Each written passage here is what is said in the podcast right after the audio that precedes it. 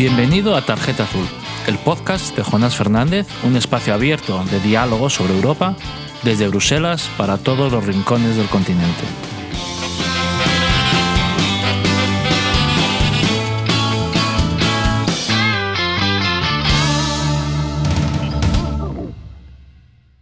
Buenos días, buenas tardes, buenas noches. Gracias de nuevo por acompañarnos en este podcast Tarjeta Azul de información europea, de debate sobre, sobre asuntos comunitarios.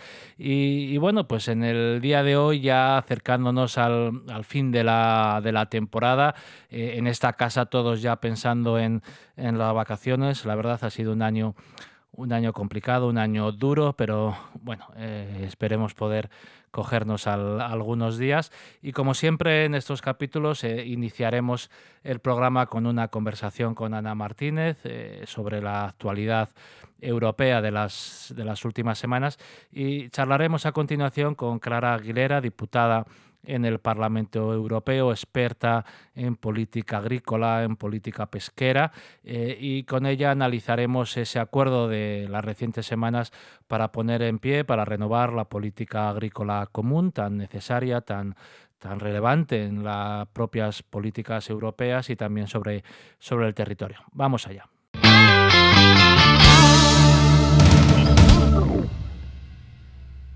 Hola a todos y todas, bienvenidos a este primer episodio de Tarjeta Azul del mes de julio. En las instituciones europeas la llegada del mes de julio es siempre sinónimo de cambios, pues se traduce, se produce el relevo en la presidencia del Consejo de la Unión Europea. El Consejo de la Unión Europea es la institución que reúne a los ministros de los Estados miembros por áreas temáticas y tiene una presidencia de carácter rotatorio. Eh, pues bien, el 30 de junio era el último día de la presidencia portuguesa del Consejo que ha conseguido importantes avances. Jonás, ¿qué tal? Hola, muy buenas. Bueno, hacemos balance positivo de la presidencia portuguesa.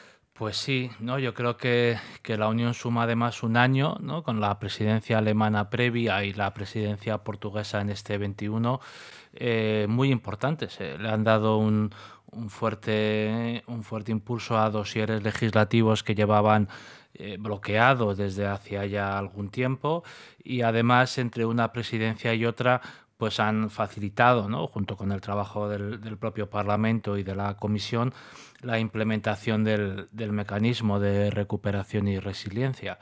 Eh, yo creo que ha sido una, una presidencia eh, en fin, de, mucha actividad, eh, de resolver temas pendientes y además con una impronta eh, social, una impronta socialista muy, muy relevante. Sí, esa, esa impronta social eh, bueno, culminaba o digamos cristalizaba en la celebración de la cumbre social en Oporto y las declaraciones de la Comisión Europea, los agentes sociales y los líderes de los Estados miembros comprometiéndose con el desarrollo del pilar europeo de derechos sociales y el carácter social de la recuperación. Sí, como decías, la, cumbre, eh, bueno, yo creo que era obligada y muy necesaria teniendo en cuenta el propio perfil progresista del gobierno portugués, eh, pero es cierto que en el debate, el debate público en torno a la, recuperación tras el impacto del COVID, eh, transcurre por dos, ¿no? dos avenidas, podríamos decir, ampliamente compartidas, la transición digital y la transición verde. Y, yo creo que, que, que la que el necesario apoyo a políticas de cohesión social, cohesión territorial, eh, no solamente por el COVID, sino por los problemas de desigualdad y pobreza que ya arrastrábamos eh, desde, desde hace tiempo, ¿no? quizá desde la crisis financiera de hace una década, necesitan también de una, una respuesta comunitaria. Las instituciones firmaron ese pilar europeo de derechos sociales en Gotemburgo en 2017.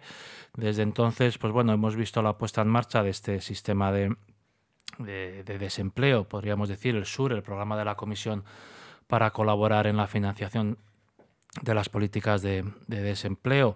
Eh, tenemos también eh, los debates sobre la creación de ese marco europeo de, salarios mínimos, eh, directivas de, para establecer con algunas condiciones sociales también homogéneas en el conjunto de la Unión. Yo creo que es necesario dar, ¿no? recuperar ese perfil ¿no? Es, eh, que por otra parte eh, es propio ¿no? de, la Unión Europea, que es el, el perfil social, la incidencia en, en las políticas de, cohesión social y la cumbre de, Oporto ha permitido reactualizar esa agenda, eh, pero necesitamos más presión política y social para, para avanzar por ese camino de una manera más acelerada. Bueno, en el sentido de avanzar, de seguir trabajando en esta misma línea, eh, parece indicado eh, mirar hacia los seis meses que, empiezan ahora, que culminarán el 31 de diciembre, que son bajo la presidencia eslovena. Eh, la presidencia eslovena que llega con un poco de preocupación a las instituciones europeas por la deriva digamos, ultraderechista o próxima a posiciones ultraderechistas del, del gobierno, del primer ministro Janet Jansa, con el que manteníais en, en Estrasburgo eh, en el pleno de julio un debate. ¿Cómo, cómo valoras esa discusión? Y...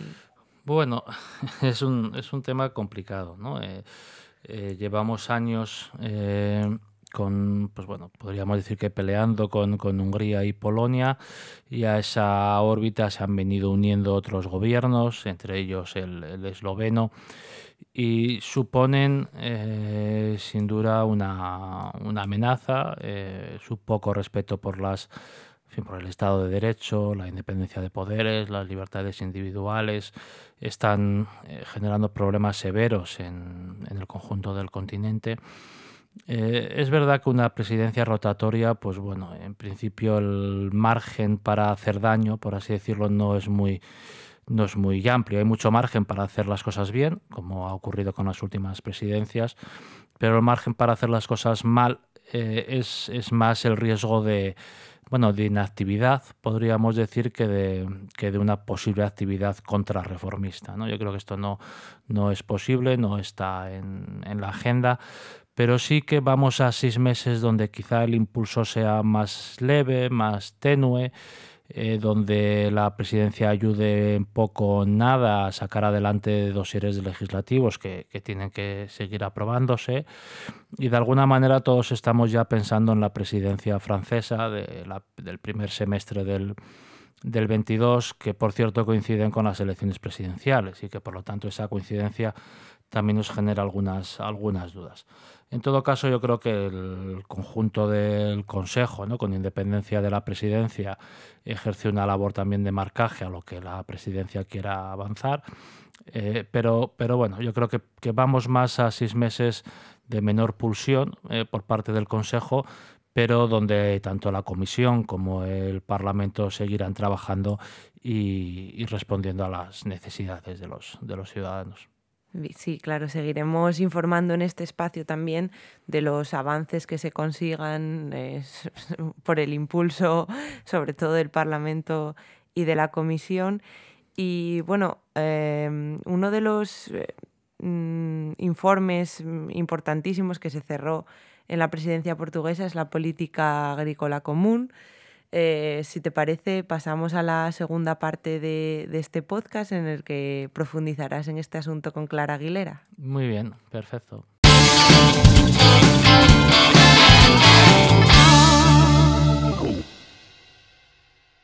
Bueno, pues como os venía comentando y nos acompaña Clara Aguilera, compañera diputada en el Parlamento Europeo desde 2014, eh, trabaja en el Comité de Agricultura, también en el Comité de Pesca, donde es la coordinadora del Grupo Socialista, y anteriormente fue diputada en el Parlamento andaluz desde el 2000 al 2014 y consejera de Gobernación y consejera de Agricultura y Pesca en la Junta de Andalucía. Muy buenos días, Clara. Buenos días, Jonás. Bueno, en primer lugar, agradecerte mucho este tiempo con nosotros, con, los oyentes de este, de este podcast. Y, la verdad que una de las novedades ¿no? de, las, de las últimas semanas ha sido el acuerdo eh, para poner en pie una nueva política agrícola común. Veníamos con un cierto retraso, eh, pero al final ha habido acuerdo. Consejo y Parlamento eh, se han puesto, vamos, han, acordado esa, esa, nueva regulación.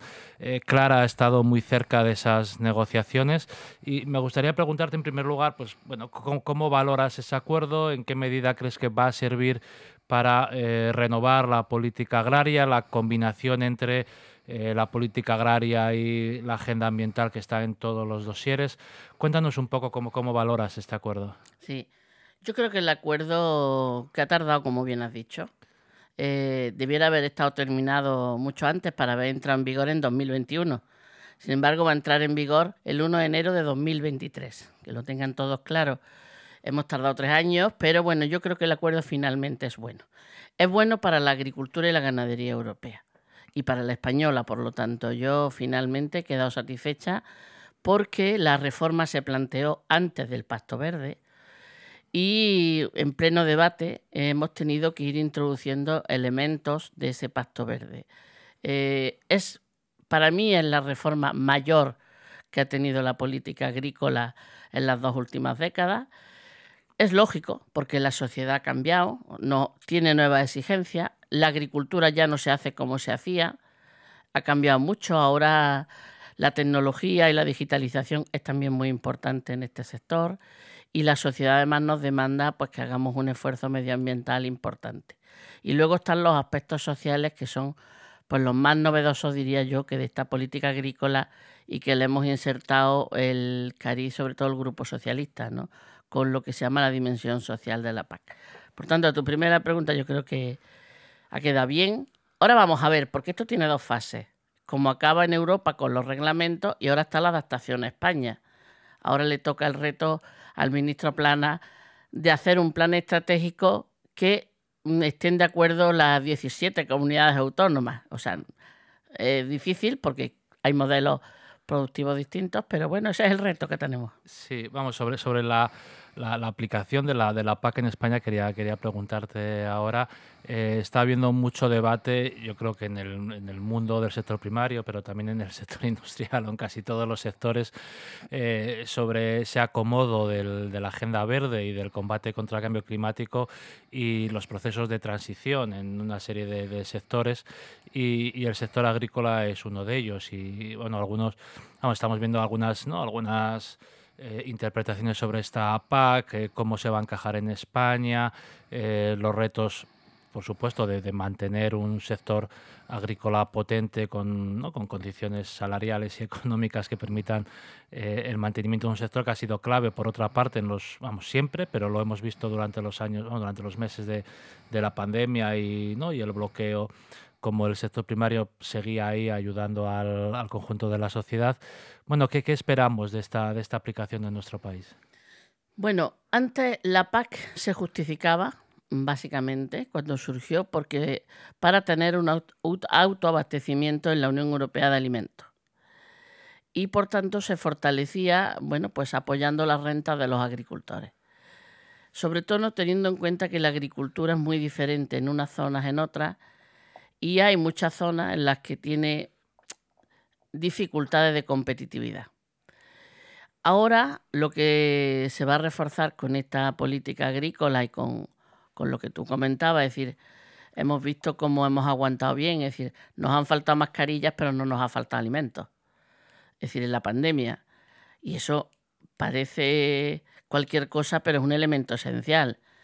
Si no hubiésemos visto todos encerrados con el miedo que teníamos de la salud y sin alimentación, pues hubiese sido... Entonces, eso es una justificación eh, importante, porque aunque se produzca alimento en todo el mundo, a veces es necesario tener el abastecimiento cercano. Y además, cada vez más se justifican los circuitos cortos, es decir, que tengamos los alimentos cada vez más cercanos. Eso se está promoviendo mucho aunque ya tenemos un sistema alimentario que queremos consumir de todo en cada momento. Por lo tanto, con la huerta en la casa poco lo vamos a cubrir. Por tanto, mm, bueno, yo creo que hemos combinado bien el reto medioambiental. Los agricultores se quejan, es verdad que se quejan porque a veces se sienten, eh, sobre todo los acuerdos comerciales, se siente que son intercambios pero yo creo que en el reto medioambiental eh, se están haciendo grandes esfuerzos, se van a seguir haciendo. Y yo creo que en España hay grandes dificultades, tenemos grandes dificultades que abordar ahora, en la ganadería especialmente, que es uno de los sectores con más dificultades en la Unión Europea y en España. Y ahí va a estar nuestro reto. Ya no es solo la aportación a renta, sino cómo ofrecemos ese valor añadido que se incorpore jóvenes, porque tenemos el reto de las zonas rurales. Y la principal economía que genera recursos en las zonas rurales sigue siendo la agricultura con la ganadería. Por lo tanto, necesitamos seguir aportando renta ahí en esas zonas rurales. Pero el reto, desde luego, mm, hay que hacer un sobreesfuerzo con la ganadería para que no se nos caiga. Están dificultades importantes y graves. Y ahí donde tenemos que, bueno, que conseguir con esa agricultura que va siendo competitiva, junto con la otra, protegerla para mantener y dar esos bienes que aporta la sociedad, ¿no? Sí, eh, bueno, una gran parte de, los que escuchan este podcast eh, son eh, de Asturias y como bien decías ahora, la, ganadería extensiva ¿no? afronta retos relevantes, también la, la, agricultura en zonas de, montaña. Eh, y me gustaría vamos, que, que, nos, que nos, dieras una pincelada, una píldora de cómo, cómo esta PAC eh, puede impactar en, Asturias y en la cornisa cantábrica, que bueno, por motivos geográficos pues, eh, tienen un, unos sistemas de explotación ligeramente distintos a otras zonas de Europa y de, y de España. Si en algo se tiene que notar el cambio en esta PAC es en la protección a la ganadería extensiva hasta ahora no se ha tenido en cuenta. No se ha tenido en cuenta los valores que aportaba a la sociedad. No solo el dar carne o el de generar recursos en, las zonas rurales, sino eh, medioambientalmente lo que aportaba a toda la sociedad. Tiene que ser el gran reto de esta PAC proteger esa ganadería extensiva, ese modelo extensivo. Eh, yo diría con uno habrás oído hablar de los ecoesquemas, que es la parte más novedosa de esta PAC, que es una ayuda diferenciada de la ayuda global. Los agricultores con derecho a ayudas van a tener sus ayudas eh, que tendrán que cumplir una serie de requisitos para esas ayudas, pero además, adicionalmente, los que voluntariamente quieran acogerse a estos ecoesquemas van a tener eh, entre un 20 y un 25% más. Digo un 20 y un 25 porque los dos primeros años será un 20, los tres últimos será un 25%. Eh, lo que tendrán más, que es mucha aportación en, subvención. Y un ecoesquema claro para España es la ganadería extensiva. Es decir, aquel ganadero con ganadería extensiva tiene que tener la posibilidad de acogerse a este ecoesquema para hacer ese modelo de no tiene que hacer poco más, ese modelo de ganadería que ya está haciendo y que genera tantos bienes públicos, le tiene que dar derecho a un 20 o un 25% más. Si eso lo hacemos, seguramente le estamos dando un gran refuerzo a la ganadería extensiva y estamos identificándola de ese otro modelo de intensiva. Yo no estoy en contra de él, pero sí que no tiene las características medioambientales que la extensiva. Por lo tanto, yo creo que el Ministerio va por ese camino. Va a ser una fórmula voluntaria pero yo estoy segura que todos los ganaderos del Cantábrico, de Asturias, si ven que con su modelo, aplicando su modelo voluntariamente y comprometiéndose a, cumplir con lo que ya hacen, van a tener un 20 un 25% más de ayuda. Yo creo que es un alivio para esta ganadería. Yo espero que esto sea así y que se cumpla. Es el reto que tenemos. Pues muy buena, muy buena noticia esta que, nos cuentas, Clara.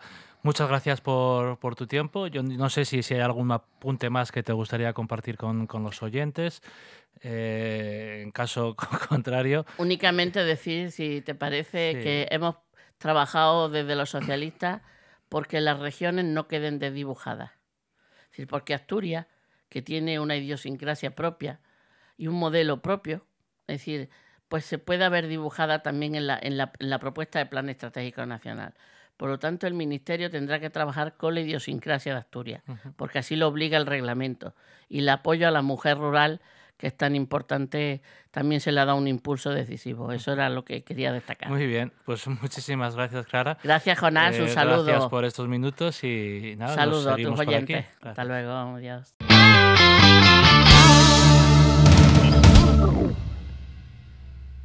Bueno, pues esto ha sido todo por hoy. Eh, como siempre, eh, agradeceros la compañía.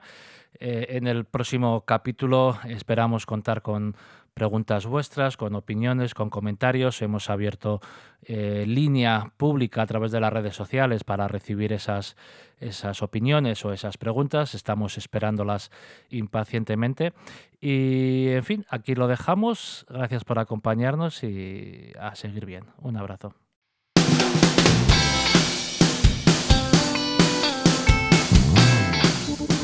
Si te ha gustado este episodio, si te interesa lo que pasa en Europa y quieres conocer de primera mano lo que ocurre en las instituciones europeas, puedes suscribirte a este podcast en las plataformas iBox y Spotify.